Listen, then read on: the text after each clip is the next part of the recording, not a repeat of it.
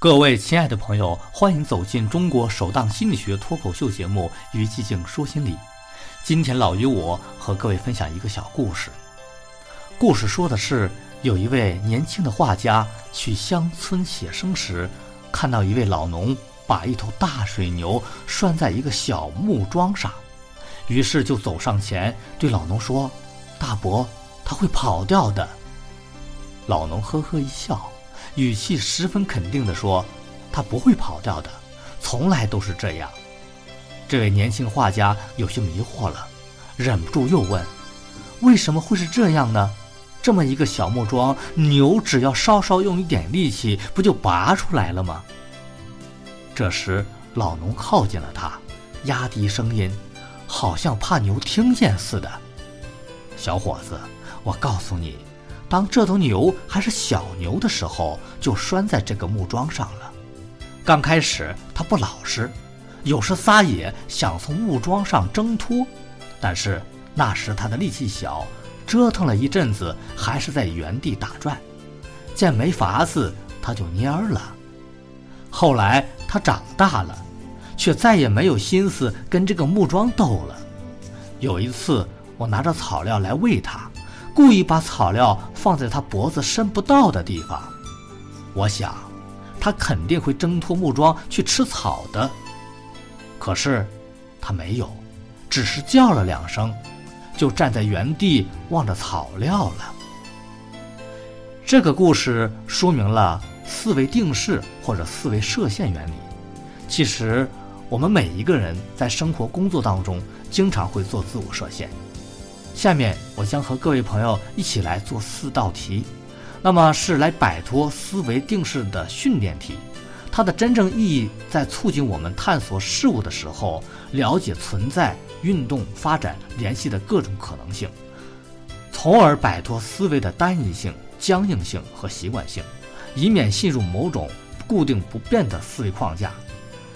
各位朋友，这四道题你能做对几道呢？请听题。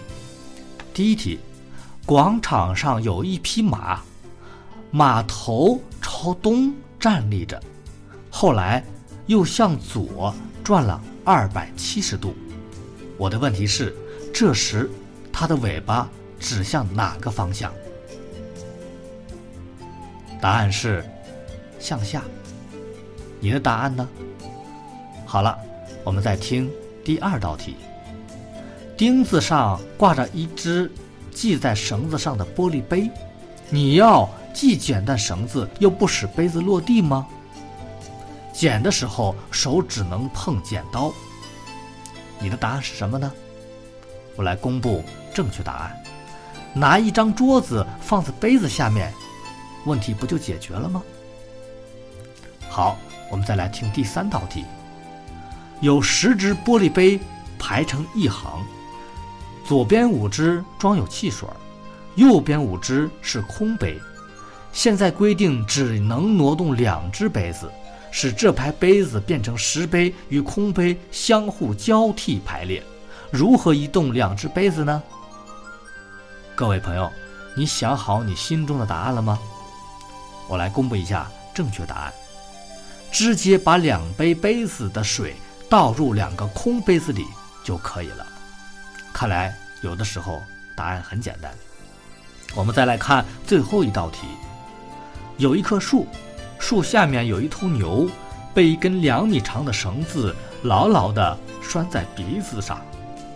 牛的主人把饲料放在离树恰好有五米之外的地方就走开了，牛却很快地将饲料吃了个精光。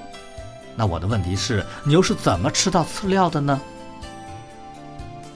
各位朋友，你的答案又是什么呢？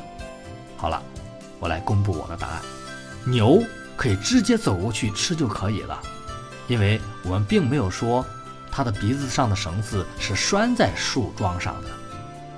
好了，各位朋友，我们的四道题问完了。想一想，我们生活当中是不是也经常会被某些现象和思维方式所设限呢？